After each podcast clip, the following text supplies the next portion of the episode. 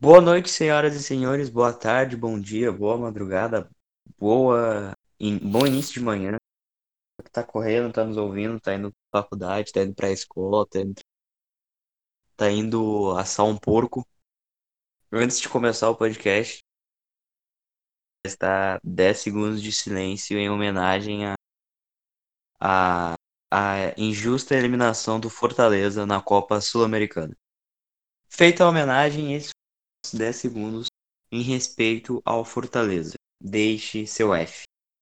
Boa noite, F. Guilherme. Como vai, senhor? Cara, vou, vou muito bem. Boa noite a todos. Boa noite, audiência. Cara, tô, tô bem e tô, tô surpreso que, que o Inter se classificou de uma maneira bem superação, assim, depois da, da, da expulsão do D'Alessandro. Foi, foi, foi legal a postura do time e, e só a corneta salva, né? Pra quem? A corneta? A corneta Sim, salva. A corneta, Tu tá se referindo a qual jogador que a corneta salvou? O time, eu falo o, o time. O, o Inter se classificou por causa da corneta. Ah. Pois é, antes eu deveria ter falado isso, né? Pra caso tu, caso tenha algum ouvinte que se informe através do nosso podcast. O Inter venceu o Tolima por 1 a 0, gol do Guerreiro, e está classificado para a primeira, para, para a fase de grupos da Libertadores da Eduardo, meu velho amigo, boa noite. Como é que tá o senhor? O senhor Boa cortou noite. o cabelo, né, Eduardo? Poderia dizer É, por que que tu eu- cortou o eu- cabelo? Esse é o meu primeiro destaque ali. Ontem, aliás, ah, esses, essas últimas 24 horas foram horas de muitas despedidas, né? Começando pela égua justiceira da Brigada Militar que teve um mal sul nos arredores do Beira Rio. Pois é, pois é. Desculpa, Eduardo, desculpa te interromper, mas nós fizemos 10 segundos de silêncio em homenagem ao Fortaleza. Vamos fazer 10 segundos de silêncio em homenagem à égua justiceira. Pronto, acho que deu um pouquinho mais de 10 segundos. Mas Hashtag tá pelo cavalo. tá feita a nossa homenagem. Prossiga, Eduardo. Ah, além da, da, da despedida daquele dia guerreira égua justiceira, nós da, da, da, da Interdepressão, a gente lamenta, a gente, por mais que a gente tenha feito piadas eh, ali no Twitter, os nossos pessoais, eu lamento muito a morte, né? Principalmente pelo brigadiano que, que infelizmente eu não, não, não tive a, a competência de buscar o nome. Mas foram 16 anos de serviço, então eu imagino que pra quem ali tá no teu dia a dia e trabalho, 16 anos é muita coisa, então até a foto do Max, que do Max Peixoto que tirou é, é muito tocante, né? O brigadiano ali aos prantos, É achei bem forte aquela foto. Apesar da, da descontração, fez uma a gente e mais os nossos amigos, a gente fez uma hashtag pelo cavalo, etc. Enfim, é, é, não foi por maldade, até porque a gente, enfim, foi mais uma brincadeira. Não vou me delongar. A outra despedida, eu acho que essa foi uma boa despedida. Foi o meu cabelo. É, para quem não sabe, eu acho que foi em algum canelado de novembro. Eu apostei com o amigo João Vitor Schmitz, o Mir, se o Inter passasse das duas fases da pré-Libertadores, eu ia cortar meu cabelo. Eu não ia passar a zero, não ia fazer porra nenhuma. Ia ali, meter o tesourão e era isso. Ah, pra quem antes que vê algum mongolão e, e começar a, a- fazer críticas contra a minha pessoa, que não acreditava da classificação colorada, vocês não entendem. Isso foi uma estratégia motivacional para eu cortar o cabelo. Uma classificação quase que encaminhada do Internacional e de Eduardo Cudê. Ia ser a motivação necessária para eu, enfim, cortar o cabelo. Inclusive, os jogadores, eles, os jogadores, eles falaram que isso pesou muito no vestiário. Chegou a informação através do Lucas Colar que se eles obtivessem a classificação, o senhor cortaria o cabelo. Exatamente, tu vê só, né? Vê só, as pessoas, principalmente o Lucas Weber, me chamam de pessimista, fazem críticas que eu sou pessimista descolado, mas não é nada disso. É, Eu falo sempre com um tom crítico, um tom analítico das coisas e estratégico muitas vezes. Então, Acho Sim. que essa aposta foi uma aposta estratégica, porque se o Inter fosse desclassificado, nada ia mudar, pelo menos pra mim. E se o Inter passasse, que foi o caso, eu ia cortar o cabelo, o João Vitor Schmitz ia ficar satisfeito eu também, porque eu odeio meu cabelo. Informação é. de bastidor, eu odeio meu cabelo. Só alegria. Então Cara, saiu todo alegria. mundo Tô feliz. voltando o que tu falou ali sobre o cavalo. 16 anos junto, é isso? 16 anos? É, 16 anos de serviço. Pra te ver, 16 anos atrás era quando o Fernandão tava chegando no Inter. Fiquei bem curioso. informação. Esse longo tempo em que o Brigadiano esteve com o cavalo. Mas enfim, vamos falar A de égua 2004. justiceira. com a égua, é, com a 2004. égua. Fernandão Ah. chega ao Inter e faz o gol mil dos Grenais. É verdade, é verdade. Bom lembrado. Podemos falar, fazer um podcast só sobre isso. Quando vê. O aniversário do Fernandão tá chegando, em março. Poderíamos, Aproveitar o ano, né? Aproveitar o ano cheio de Grenais. É, Cheio de derrotas podcast em granais. especial. A gente Exatamente. vai lembrar da época o Podcast Inter da. Depressão especial Derrotas em Grenais. É, fica, fica a sugestão aí. Mas enfim, ah, o Inter se classificou, né? Ganhou do Tolima. Começou jogando mal, na minha opinião, bem mal. Discordo. nervoso. Ah, o Tolima soube, acho que, aproveitar esse nervosismo do Inter. Atacou mais que o Inter em boa parte do primeiro tempo, trazendo perigo. O Lomba teve que fazer uma boa defesa. Teve um outro chute também que saiu muito perto daquele Campaz lá, que aparentemente joga muita bola. E ao meu ver, o Inter estava muito travado. Não tinha uma saída rápida, né? Justamente um ataque lento. Ah, e o- os laterais estavam mal, como sempre. Preciso dizer do Wendel e o Rodinei tá se provando que realmente não foi uma boa contratação. Mas aí aconteceu a lesão do Lindoso, etc. Entrou o Marco Guilherme, que é muito 880, né? Ou ele entra muito bem ou ele não faz nada. Nesse O jogo ele Wellington entrou. Silva. Não, acho que o Ayrton Silva não. O Marcos Guilherme parece ser mais jogador que o Ayrton Silva, bem mais jogador. Mas enfim, o Marcos Guilherme Sim, mas entrou. eu acho que é a mesma relação. Ah, sim. Sim, o Marcos Guilherme entrou Alegria no nas pernas, jogo e mudou esse primeiro tempo do Inter. Mas eu queria saber a tua opinião, Guilherme. O que, que tu achou do primeiro tempo? Cara, o Inter só começou a jogar de fato após a saída do Lindoso, né? Sim. Não que o Lindoso estivesse jogando mal. Eu, eu entendi o que o Kudê quis é, fazer como é uma alteração é, da forma de jogo, da proposta de jogo do Inter, aquela, aquela alteração de tirar o Lindoso. Um caso foi para dar mais mobilidade no, no, no, meio de campo e facilitar o Inter na hora de, de fazer a transição de uma maneira mais rápida, mais objetiva. Que eu não, não sei se foi o caso pensado para essa partida uh, de ontem, mas uh, eu percebia que uh, tanto na, nas partidas contra a Universidade de Chile quanto a primeira contra o Tolima, pela lentidão da transição da defesa-ataque do Inter, dava tempo da, da marcação chegar forte e impedir que o Guerreiro conseguisse dominar a bola para fazer pivô, tentar o remate, alguma coisa assim. E... Não, mas o Guerreiro é ruim. Você tem que entender que o Guerreiro é ruim. O, o, o Guerreiro é pipoqueiro, né? Segundo exato, alguns pipoqueiro. ilustres torcedores. Exatamente. Mas é. Mas eu senti muita diferença com essa alteração. No caso, o Edenilson fez a função de que o. A O função que o Lindoso. Lindoso vinha fazendo.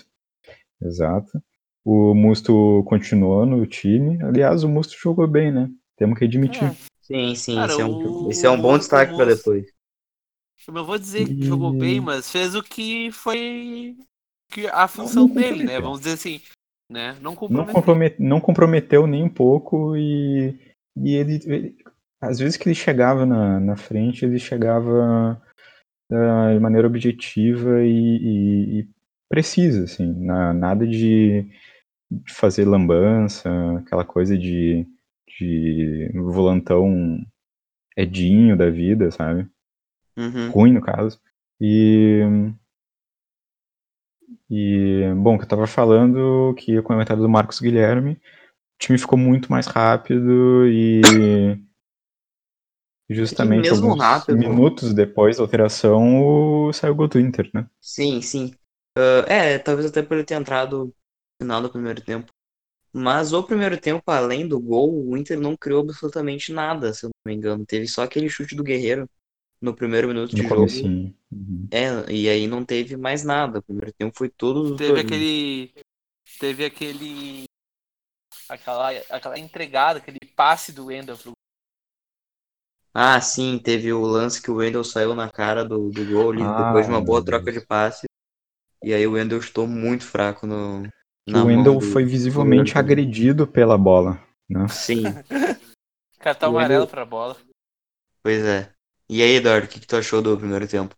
Tu Cara, discordou de mim. eu, eu discordei porque ah, eu, eu entrei numa reflexão e, claro que se eu falar agora, depois que o próprio Kudê, em coletiva hoje, se não me engano, ou até pós o jogo, revelou, mas logo depois do Grenal, eu tinha pensado, no Grenal e principalmente depois do primeiro jogo contra o Tolima, o Inter talvez não tivesse o, o futebol mais vistoso como estava se prometendo, ou essas críticas, ah, muitas delas bem mal intencionadas, elas estivessem surgindo talvez por conta de uma.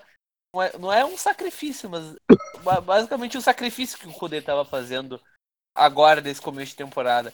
Que era, às vezes, abdicar um pouco da intensidade para preservar fisicamente os jogadores para o decorrer da temporada. Porque o Inter, ele é um com uma idade média bem alta, é 27, 28. Então o Inter não. Eu não acho. acho que seria muito inteligente tu, lá no Chile, por exemplo, meter pau e bomba na Universidade de Chile. Não, mas Nossa, fosse do finais de campeonato. não tô falando do. Ninguém tá falando do Eu não, eu tô, eu tô, o eu tô, eu tô, eu tô começando a justificar. E aí eu cheguei nessa conclusão depois do Grenal e ontem ficou muito claro que, eh, pelo menos nessa fase inicial de temporada do Inter, essa era a ideia. Tu não vai eh, começar o jogo na full pressão como se estivesse atrás do resultado. Tu vai Não, mas a questão é que. Questão, eu acho, que é que ele não consegue fazer isso. Não é que ele não quer, ele não consegue Ah, fazer eu, cara, o Inter tava pressão com a po- por o Inter, causa das. Aí entra a característica do Tolima. O Tolima, ele é um time rápido e com alguns jogadores pontuais. O Campaster, o Stuinhan, tá em boa fase. Então, o inclusive o, o Tolima é um esse time do Tolima, ele é caracterizado por jogar mais, jogar melhor fora de casa do que em casa, porque a proposta do Tolima A informação. Lucas Colar. E sem meme, foi ele que falou isso. Foi dele que eu vi. Então, a, a, a ideia de jogo do Tolima no primeiro tempo foi muito bem executada, mas não por demérito do Inter. É porque a proposta do Tolima era aquela, de, de pegar a bola Ah, mas ele não sair. tá, ele não, o Kudê, viu, Eduardo? O Kudê, ele não tá errando ah, com as peças que ele está utilizando no primeiro tempo. Por E- exemplo, e tu o acha Lindoso que- e e o e Musto, o acha- Alessandro como segundo atacante. E tu acha que numa fase decisiva de Libertadores é hora de tu testar ou de tu ir com o que tá razoável? Ou com o que tá, Mas ele tá testando encaixado? tudo, ele chegou agora. Tudo é teste no Inter, não tem nada consolidado no time dele, tudo é teste. Ah, Ah, e até e outra cara, coisa, primeiro ele, nessa ele, ele fase, bota. Ele viu, olha só. Não, Eduardo, escuta. Justamente nessa fase ele testou o fluxo na zaga titular. foi a única invenção. de- Agora que vai começar. Tanto que hoje, em declaração, um repórter da Rádio Granal, que fugiu, que Lucas Colar informou, fez a pergunta sobre. Ah, que o, o, que o Kudê prometia futebol mais ofensivo e, e etc. E o Kudê respondeu com outra pergunta: Tu gosta de futebol ofensivo? O repórter da Granal respondeu: Gosto. E aí ele falou: Então é agora que vai começar. Agora que tu vai começar a ver o, o futebol mais ofensivo. Kudê declara, vai começar a festa. Vai começar a putaria, declarou o nosso técnico Eduardo. Aqui- Então o ponto é, o Inter talvez, eu, como, eu não acho que ah, tudo bem que o Inter não tá perfeito, meu Deus, não tá 100% como se se criou expectativa. Mas tudo isso parte de uma estratégia, não é por não é por cagada, não é por erro, não é por limitação. É tudo isso faz parte de uma estratégia. Eu, eu entendo essa estratégia. E parte mais da preservação tática e física do que tu meter pau e bomba. Agora, por exemplo, Sim. o Inter vai chegar, entre aspas, mais preservado para realmente disputar a Libertadores. E outra, né? O Inter do- dos brasileiros que foram na pré-Libertadores foi o único que classificou. É, foram dois só, né? Sim, foram dois. Então, Ah, Guilherme, ah, o que tu tem a dizer sobre tudo isso que, tu, que, o, que o Eduardo falou? Não, até ali na, na pergunta de, que tu fez de, do Kudê ter errado, cara, eu acho que ele não errou por é, falta de coerência. Ele botou em campo a equipe que ele vinha colocando e que ele vinha ah, botando para jogar para entrosar nas partidas do Gauchão, nas partidas iniciais da pré-Libertadores. Mas ah, tomara que ele tenha percebido que a proposta de jogo é interessante, a- as peças que ele estava colocando em campo são interessantes, mas faltava um, pouco mais de velocidade para compensar justamente ah, os jogadores que o Inter tem no ataque, principalmente, né? O ataque centenário, que é, não, não tem tanta mobilidade. Ex- Exatamente. Não, não tem mais hum, tanta mobilidade. Compensa em experiência e em, em- e bola no corpo, né? Que não dá pra dizer que o D'Alessandro não tem, nem, nem dizer que o Guerreiro é, é caneleiro. não. Muito pelo contrário. É, o- a o- idade o gol foi, é foi exatamente isso que o Fole tá falando. É, exatamente. Pois é, sobre o D'Alessandro, cada vez mais ele tá cansando mais rápido e ele já foi substituído em algumas partidas bem no início do segundo tempo. No próprio Grenal foi um jogo que ele ficou o, tempo todo e aí com o decorrer do tempo ele já errava algumas coisas bobas, entre aspas. Sim. E aí o que que vocês acham, Sandro? Eu acho que ele tem muita qualidade técnica, ele nunca vai perder. Acho que tem que ter um, um, um esquema criado para que ele desgaste menos, que ele só em armar jogada, em fazer a jogada que ele gol do Inter. Porque dá pra pôr o gol do Guerreiro todo na conta do D'Alessandro, né? Mas, por causa desse desgaste absoluto dele, eu queria que o Thiago Galhardo fosse mais testado no- nas próximas partidas, na posição dele ali. Uhum. Porque o Bosquilha já. Talvez não o Thiago Galhardo, né? ser o- algum outro jogador de velocidade. Porque daí o Bosquilha poderia fazer essa armação sem o, o D'Alessandro. Olha, eu eu acho que o D'Alessandro, ele é uma é um mal necessário, entre aspas. Eh, se você perguntasse se eu era a favor ou não da renovação, eh, sim, mas dada a circunstância, né? então um reserva. É, eu também. Mas, É, eh, eu era a enfim, favor, mas com medo. Com medo Não. de, de colocar ele pra jogar é, o tempo todo, sabe? Eu acho que ele não tem condição de jogar 90 minutos. E Não. aí, durante o Brasileirão, a gente vai, vai ver isso. Ele, ele não vai aguentar. Nesse Não. sentido, eu acho super certo o que o Odair fazia. O Odair revezava. O Beira-Rio joga da Alessandro, fora do Beira-Rio jogava outro jogador com características minimamente parecidas. Camilo. Camilo, Enfim, grande digo- Camigol. Eu, eu digo tudo isso Todo cabeleira. por, porque aí voltando ao que o Fole falou e, e eu, eu concordo. O, o Odair, ele. O Odair. Tô com o meu ex na cabeça. O Kudê, o Que saudade Kudê. do meu ex. Saudade do meu ex. O, o Kudê, ele errar, ele pode ter errado na escalação, mas é coerente. Porque é coerente com o que ele vem testando nesse de, de temporada. E a dupla de ataque sextagenária, ela é o que o, o, que o Kudê vem escalando por coerência, não por necessariamente ser a melhor opção. O que eu discordo. Talvez ali na frente, eu acho que seja mais interessante o, o D'Alessandro ser uma opção no banco de reservas, como foi na segunda metade de 2018, depois da suspensão, como o mesmo o comentou, que o, o, o gol do Inter foi todo na conta do D'Alessandro por causa da, da jogada. Mas, Sim. complementando o que o Chimia falou, complementando não, mas assinando embaixo, quanto mais tempo ele joga, maior desgaste. Sete a erros. E foi o que aconteceu ontem. Eu não posso dizer ah, porque o D'Alessandro foi. Eu não consigo dizer, primeiro porque eu não lembro exatamente como foi o primeiro amarelo dele. Mas a falta que Reclamação. no segundo. Reclamação. A falta que originou o segundo amarelo e a expulsão, para mim, foi uma fatalidade. Não foi uma infantilidade, uma burrice do D'Alessandro. Foi algo que aconteceu, mas por conta dele estar mais tempo em campo, que foi o que o comentou antes. Então eu acho que Eu- o D'Alessandro que o Thiago Galhardo, O Thiago Galhardo já estava preparado para entrar no lugar Então, dele. a minha Aham. opinião em relação ao D'Alessandro é esperamos, né, como o próprio Fole falou antes, que o Codê agora passe a ver dessa forma. Né? O D'Alessandro talvez não seja a melhor opção para ser titular. Ele é uma arma pro segundo tempo e usar da forma certa. Que foi o- ontem é um exemplo perfeito do que o D'Alessandro pode entregar em 90 minutos. Ele pode Uhum. entregar um lance de genialidade que talvez faça diferença num jogo difícil, pro, mais pro final, né?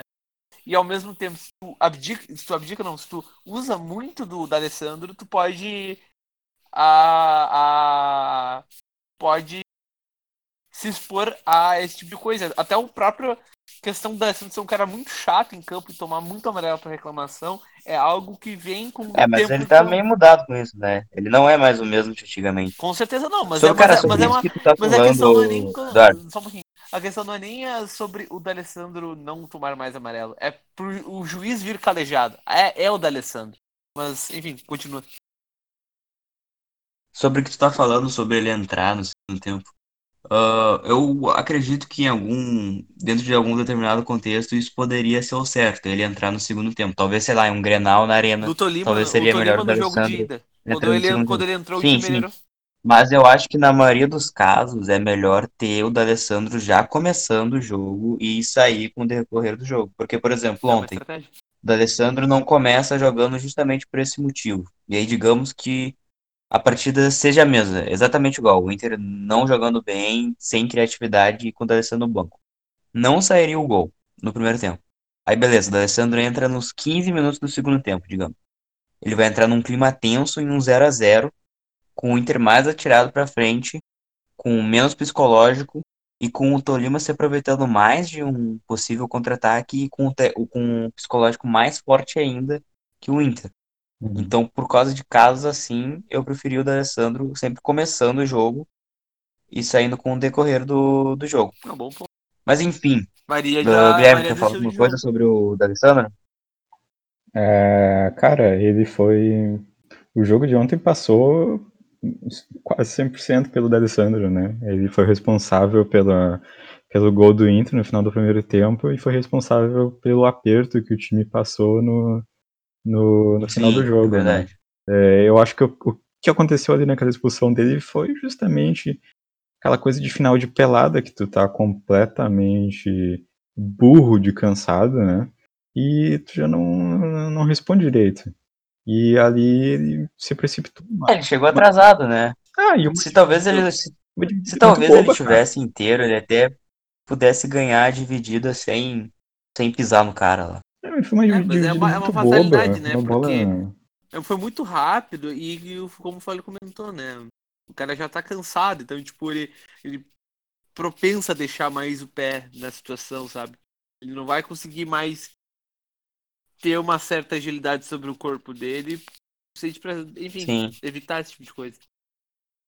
Mas enfim, o segundo tempo o Inter começou ganhando, né? Talvez até por isso eu acho que tenha começado de maneira mais leve. E acho que até a expulsão do D'Alessandro já tinha criado algumas chances de gol e tal.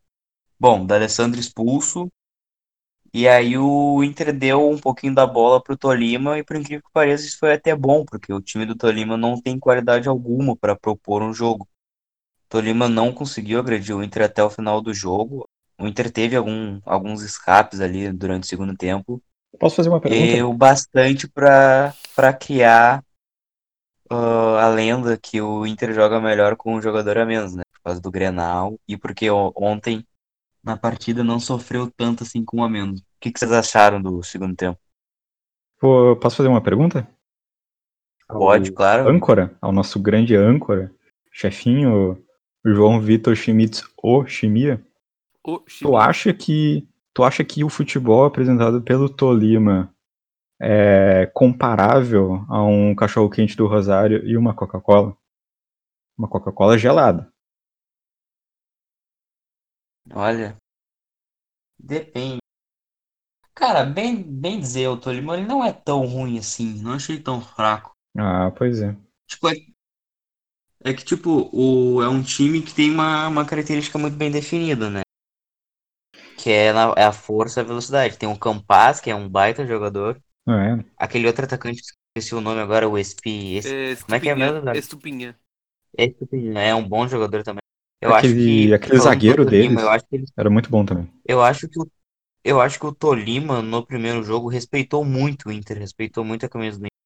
Eu acho que eles poderiam ter, principalmente no primeiro tempo, eles poderiam ter abrido o placar. Acho que o empate do Inter na Colômbia passa muito pela, pela própria camisa do Inter.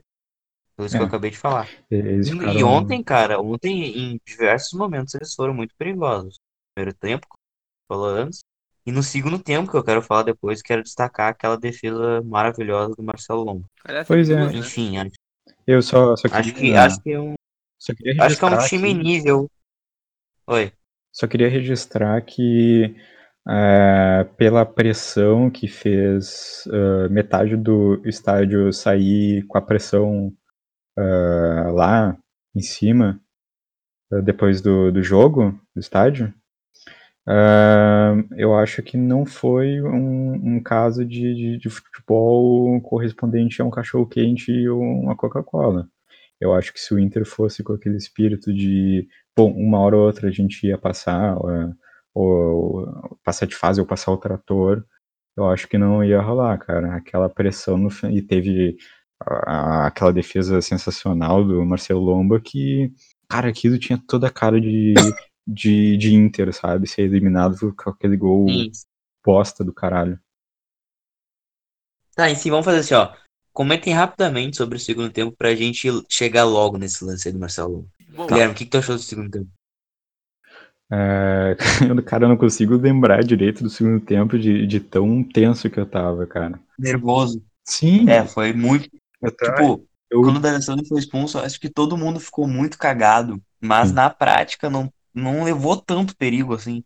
Tirando o Ah. final do jogo. o pessoal deve ter percebido no Twitter que a gente parou de postar depois da expulsão do, do D'Alessandro. A página meio que ficou em silêncio. Sim. Aí, porque o nosso cérebro tava de- derretendo, cara. Tipo, cada lançamento do Tolima na área é, eram uns 50 mil neurônios morrendo, cara. Nossa, fazia tempo que eu não ficava tão tenso com uma partida de futebol, cara. Foi, foi punk. É, Eduardo. Bom, ah, eu acho que é como eu, eu gostaria muito. Eu, era pra ser rápido, mas tu tocou numa. na- tu falou, falou bastante sobre a, a característica do Tolima. Cara, eu acho que o Tolima ele é um time de Libertadores. Ele é um time. No papel, ele é um time ruim, mas a estratégia dele ela é muito boa pra pegar os mais fortes do calcanhar.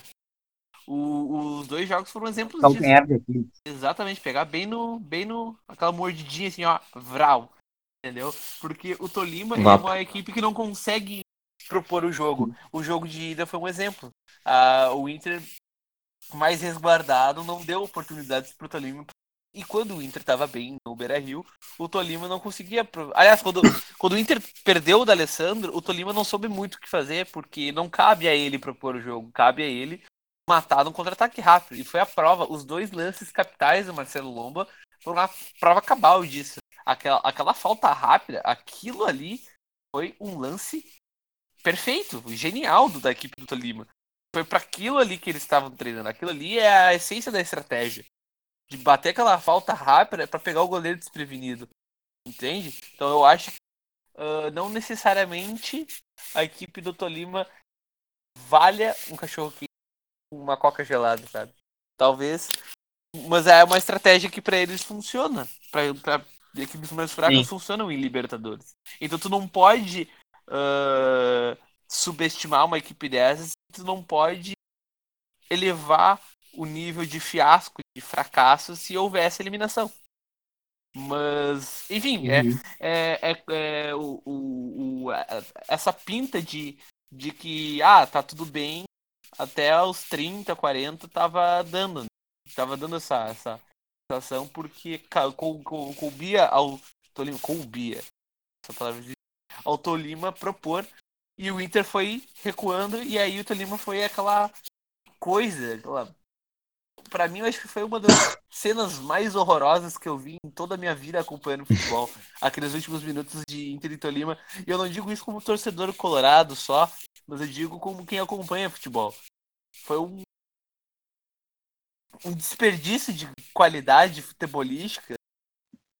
Derrete. Não, não. Cara, foi, Tá cara, foi, foi horrível. Pelo amor Não, não foi horrível nada, cara. Era um vai vem louco. Era o. Tolima atacando, Não, eu digo- eu digo- Não, não foi horrível não. Cara, mas os últimos cinco minutos o Inter não saiu do meio de campo. Foi terrível. Foi feio de Como não, cara? Teve dois contra-ataques. Foi feio de se ver, foi feio de se ver, no geral. Foi feio de se ver. Foi um. Cara, teve o contra-ataque que o, que o goleiro soltou a bola no pé do Guerreiro, ele tocou por cima. ah, meu partida. Deus. Puta merda. Que a gente. Eu até postei um print no Twitter. A gente pedindo pro, pro Jobim xingar o guerreiro. Tá, tá, verdade. Mas, cara, Sim, foi. sim. Mas eu digo visualmente falando, sabe? Foi um. Tirando o a, a lado emocional do jogo, a narrativa e o contexto, foi um negócio horrível de se ver aqui nos minutos. Foi uma coisa. Sim. O menino futebol apanhou ontem. Ah, A tadinha da bola. Tá apanhando. Cara, enfim. ah, o lance do Lomba, tá? Tava olhando o jogo aqui pela minha televisão. E, cara, do nada, tipo, do nada mesmo. Óbvio que não foi do nada, mas enfim, do nada, a bola tá na área, no pé do jogador do Tolima, o Lomba em cima dele e o gol todo aberto pra ele fazer um gol, eliminar o Inter da pré-Libertadores aos 48 minutos do segundo tempo no Beira-Rio. A eliminar Cara, não. não- Eliminar não. Classificar pra Sul-Americana. Sim, tá ok. Eu não consigo descrever pra você o que eu senti nesse momento, a agonia, tipo, tava muito óbvio na minha cabeça que aquilo ia ser gol. Cara, é. Eu comemorei demais aquela defesa do Lomba. Aquela. E é algo meio inacreditável, porque se tu for ver os melhores momentos da partida, essa defesa não tá, no, não tá nos melhores momentos. Sério? Mas, Fofox Sports. sim. E eu não sei se eu, se eu comentei isso em algum podcast, mas eu comentei com vocês que eu não tava gostando do Lomba ah, nesse início de temporada. Acho que ele tava meio inseguro, errando em algumas coisas. Só que ontem, enfim, essa defesa aí, a minha idolatria voltou com tudo. Ele teve outras boas intervenções durante a partida também. Primeiro, o, Mas, enfim, aquele, ontem- aquela falta rápida do Tolima foi cirúrgico. Eu acho que esses dois lances Sim. eles podem Ontem, entrar o nesse. Lomba, o Lomba junto com o D'Alessandro decidiram a classificação do Inter. Assina embaixo. E tu, Guilherme? Cara, eu ainda acho que no momento que o jogador do Tolima dominou aquela bola, em condição de fazer gol, dentro da área do Inter, eu acho que ali, cara, abriu um portal, sabe? E em alguma outra dimensão o Inter tomou aquele gol, Foi porque, gol. cara, não é possível, cara. Talvez a gente, a gente esteja vivendo uma realidade alternativa que o Inter, que o Lomba saiu bem defendendo essa bola. É isso que eu fico pensando. Eu acho que existe a possibilidade, cientificamente falando, do Lomba ter quebrado as regras do, do espaço-tempo naquele, naquela defesa. Sim, Algum- o Lomba ele ainda vai ter que ele vai, ainda vai ter que prestar explicações ao universo por conta dessa defesa. A ele não NASA. vai sair impune por isso. a cientistas da NASA. É, cientistas da NASA. Mas, mas, ah, o Inter se classificou para para fase de grupos na Libertadores. E seus adversários são Universidade Católica, América de Cali e o temível. Bah, eu chamei o Grêmio de temível no podcast. Ah, começou puta o Fabiano Baldassi. E Começou o Fabiano Baldassi. beijo escudinho do Grêmio, Não, vai. chamei de temível, porra. Be- beijo o escudinho do Grêmio, vai. Mas. Não, não. É, é que hoje o, o Maiká postou no Twitter dele aquele vídeo que o Baldaço fala Sim, que o sim, Grêmio é sim. o problema de todo Tá, tá mundo bom, que tá joga. Libertadores. Ah, enfim, terça começa a Inter e Intervers, ah, Universidade Católica. Além do Grêmio, é um grupo muito difícil. Universidade Católica e América são times muito complicados e, na minha opinião, vai passar Inter ou Grêmio, um dos dois. Seria muito cômico se os dois não passassem. Seria algo bem a cara da, do Rio Grande do Sul. Seria, isso seria a cara de um clássico paulista ou carioca. Não, eu acho também a cara do Rio Grande do Sul, porque a gente sempre esperou muito um Grenal foda, assim. Aí quando tem, os dois vão se fuder sendo eliminados na primeira fase. Ia ser meio engraçado. E, e, tipo, a dupla, a rivalidade é tão foda. Se isso acontecesse, o time que ficasse em terceiro, que ia conseguir a classificação da Sul-Americana, ia soltar a corneta do outro. Ia ser maravilhoso isso. Ah, Pelo verdade, menos no- verdade. Não, o outro time ia ser o sem campeonato, né?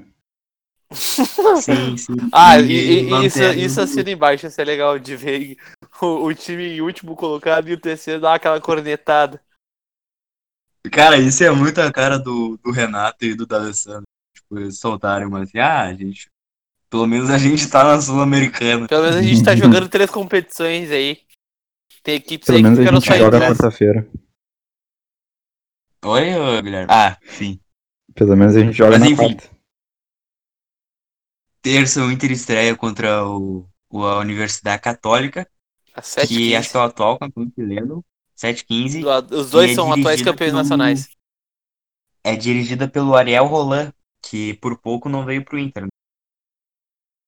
Vocês têm alguma impressão inicial sobre o jogo? Querem falar alguma coisa? Na real, Guilherme? eu queria, eu queria falar do- como eu enxergo, num geral, essa fase de grupos. Eu acho. Eu, eu já É tenho. que a gente, a gente queria deixar é, é, um- isso para um próximo Ah, episódio. quer deixar. Eu tô, tô sendo. eh, eh, Guilherme Parede, fui impedido. Tá dando spoilers. Dando Spoilers. spoilers, eu É. fui impedido. Estilo Guilherme Mas Parede. É pretende. mas na, na real, nós, nós não estamos nem comentando sobre a próxima partida do Inter, né? Que é contra o Caxias, pela taça Francisco Noveleto. Se o Internacional- Chico Noveleto. Se o Internacional não for campeão da taça Francisco Noveleto, eu irei processar todos os gremistas por me fazerem acreditar É um belo ele ponto. é. É um belo ponto. Mas a- a- sobre o Católica, ah, eu acredito que o grande problema nessa frase, nessa frase, nessa fase de grupos, é como o nosso queridíssimo e amigo Baldasso disse, é o Grêmio. E a questão do Inter não conseguir jogar contra o Grêmio. E eu não digo isso ah, por eu estar com medo do Grêmio, porque eu acredito. amigo, a Universidade Católica. Pô, amigo, deixa eu, deixa eu cagar minha tese aqui, pô. Informa... Eu acho que eu acho que o Inter ganha o jogo. Assim como ganhou os outros dois jogos da, da pré-Libertadores. Eu acho que em casa o Inter resolve, porque o Inter tem um aproveitamento muito alto. 90%. Desde a da reforma do Beira-Rio. O Inter tem de aproveitamento. Sim. Então eu acho que isso vai jogar Olha, muito a nosso que favor. O que tu espera da, da partida? Cara, eu acho que o problema ali, tirando o Grêmio, vai ser o América de Cali, não a Universidade Católica. Sim, por causa da, da viagem. Não apenas a viagem, eu acho que o, tem mais recurso técnico. O time colombiano tem melhores jogadores. É, o futebol chileno vive uma crise brutal, cara. Sim, a Universidade de Chile é um, é um time que metia medo em todo mundo.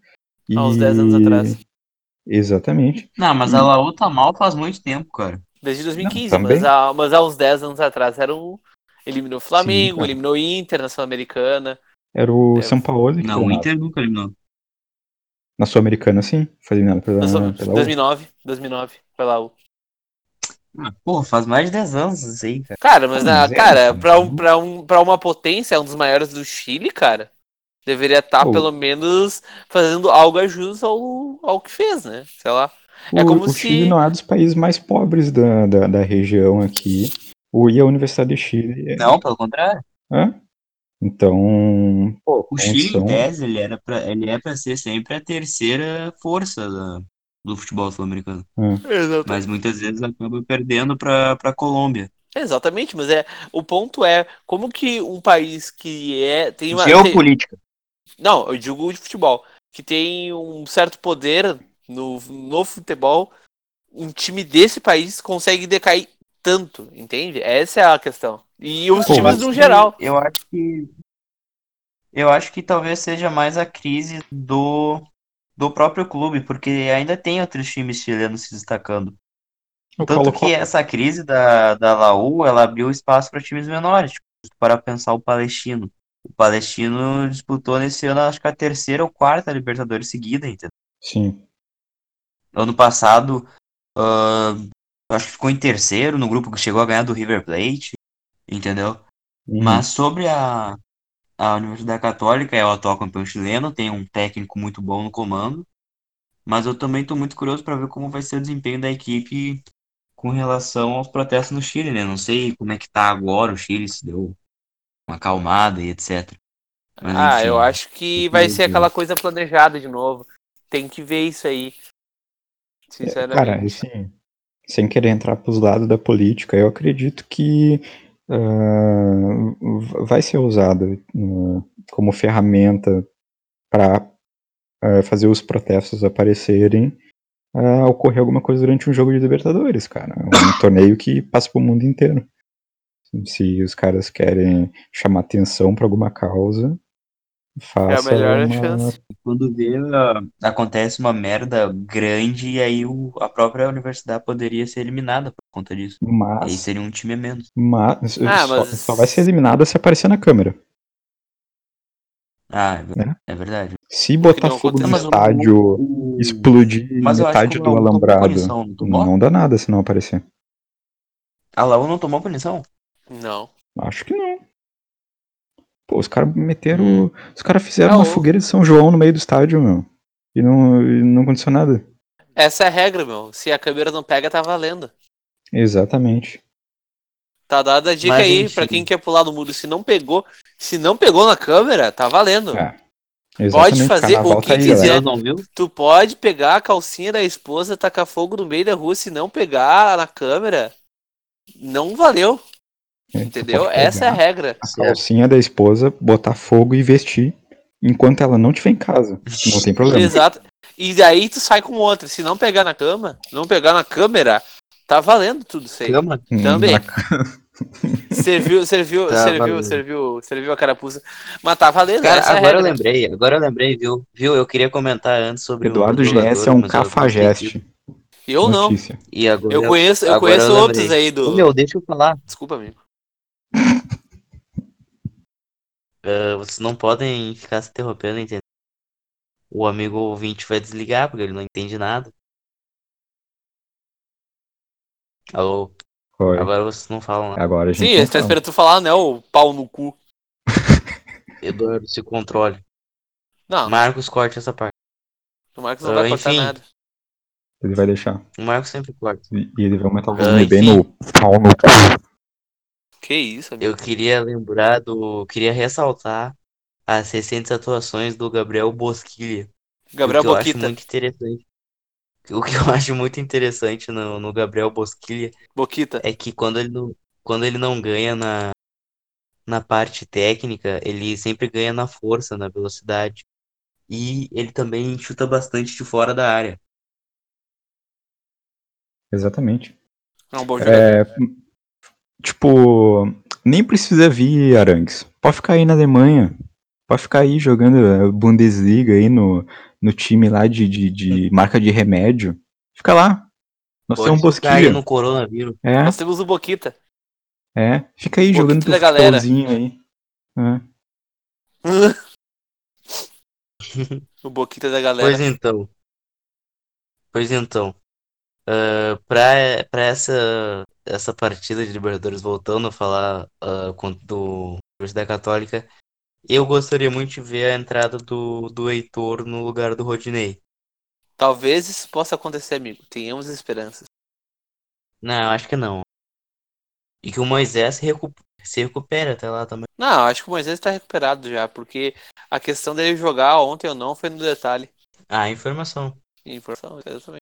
Ah, enfim, esse foi o podcast de hoje. A gente falou sobre a vitória do Tolima, sobre o D'Alessandro, sobre a situação política do Chile, sobre queimar calcinha. E tá encerrado o programa de hoje. A gente também ressaltou o nosso luto à égua justiceira.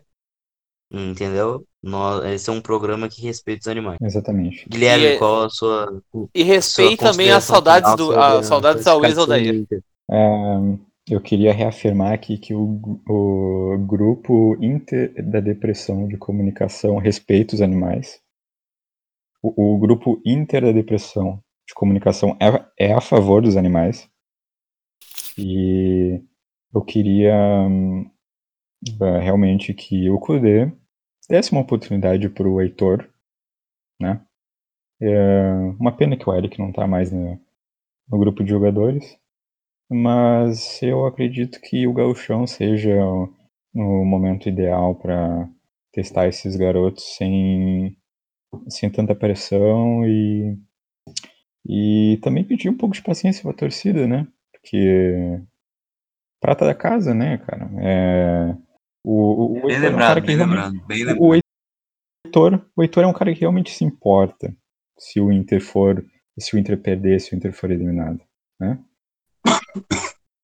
É, eu concordo com o Guilherme, ressalto, paciência é um jogo muito muito interessante, muito legal para alguém que tá no tédio.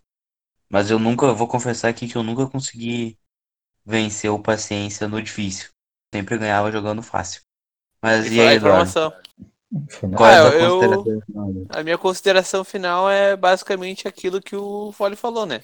Uh, a gente espera agora que nesse momento um pouco mais relaxado, entre aspas, que a gente vai ter, né? Sem tantas decisões, o Inter possa ir testando mais opções para atualizar, né, o time titular, que a gente sabe que tem não tá, tem algumas algumas alguns defeitos, né? O Rodinei é um exemplo enfim. Uh... E paciência, né? Paciência, cara. É um trabalho novo. Tem dois meses. E aí vamos aos resultados. Já que gosto tanto de. Só fico olhando para resultados de 10 jogos. O Inter venceu 7. Aliás. É, tá. Ok. Esse foi e não, e não tomou gol em 7 jogos. Só tomou uh... gol no jogo contra o Grêmio e contra o São Luís de Juiz. Cara, aí e fica... o Inter atingiu, tirando a, o Campeonato Gaúcho, que é algo que, na minha concepção, pelo menos, não sei de vocês, é algo facultativo em meio a, a, Libertadores, que é o objetivo principal. O Inter conseguiu suprir o objetivo desse início de temporada, que é classificar. E classificar jogando bem, né? O Inter tá jogando bem. Pode, talvez, no primeiro tempo ali, ter algumas atuações um pouco duvidosas, mas eu acho que, no geral, o Inter melhorou muito do que se viu principalmente depois da Copa do Brasil. Então, mais paciência com o trabalho do técnico Eduardo Cudê. A outra questão são os jogadores da base, meu. Tanto encheram o saco para testar com razão, e agora o Inter está testando os jogadores da base como nunca houve teste. E aí agora os mesmos torcedores que exigiu os testes, estão lá fazendo questão de ir lá queimar. Teve até um, um desgraçado, para não dizer outra coisa, fez questão de anotar no papel quantos passes o Bruno Fux errou. Cara, isso é de uma falta de caráter tamanha. É um pavãozinho, né? Porque é um a questão. Hum. Porque a questão é o seguinte, por mais que o jogador da nossa base não vá, no final das contas, se tornar um grande jogador, ele é a, a nossa esperança para o clube se reerguer financeiramente. O Iago, que lembra, lembremos, na época de base, não foi um jogador de tanto destaque. No início do profissional, não foi um jogador de tanto destaque. Inclusive, no final do ciclo dele no Inter, ele era um jogador até contestado. Foi vendido por uma quantia. Uma quantia legal para o clube, entende? Então legal, eu acho legal. que então eu, eu acho que outros, outros jogadores podem ter o mesmo fim. Se o Nonato, por exemplo, não der tão certo assim, ele pode ser repassado por um valor considerável e assim vai outros jogadores. Entende? Então a gente tem que ter paciência, porque eles, os jogadores da base, sendo bons ou ruins, são a nossa esperança. A esperança Sim. da gente se reerguer financeiramente. Esse é o ponto. A gente tem que formar jogador. Não, não para ser o craque da seleção, não para ser o ex-campeão mundial pela seleção, Sim. ou ou ser o campeão pela o Champions em né? algum clube europeu. A gente tem que formar um jogador que possa ser vendido por uma boa quantia e ser formado o quanto antes. Que a gente está precisando. Então tenham paciência também com os jogadores da base. Porque eles oscilam, né? Tem gente que esquece. Acho que o moleque entra já o Cristiano Ronaldo. É, assim como o D'Alessandro oscila em uma partida, né? Por que, que o guri da base não pode oscilar? É verdade. Bom, esse foi o nosso podcast de hoje. Um abraço para que você ouviu até o final. E para você que ouviu até o final, ó, o Eduardo falou do Nonato e eu vou soltar em primeira mão. Nonato em julho vai estar no Real Betis. Proposta chegou pelo Inter. Proposta meio recusável. O Nonato não tá jogando muito bem nesse ano. O Inter resolveu aceitar. Em julho, o Nonato vai estar indo para Sevilha, na Espanha, jogar pelo Real Betis. Então, enfim, grande abraço. Compartilhe o podcast. Escuta os antigos, escuta os primeiros. A gente falando lá do jogo contra o São Luís, jogo do Ipiranga. A estreia no Chile contra a Laú. Enfim, tá bem legal. Escuta, escuta o nosso que a gente acompanhou uh, Nacional Inter. Ou. Não, Inter e Palestino na estreia do Guerreiro Libertadores. Esse é muito bom. É o meu favorito. Enfim. Mas esse é bem antigo, né? Enfim. Ah, mas aí Ah, o fã de verdade mais. vai ouvir. Até semana que vem. Tchau. Tchau.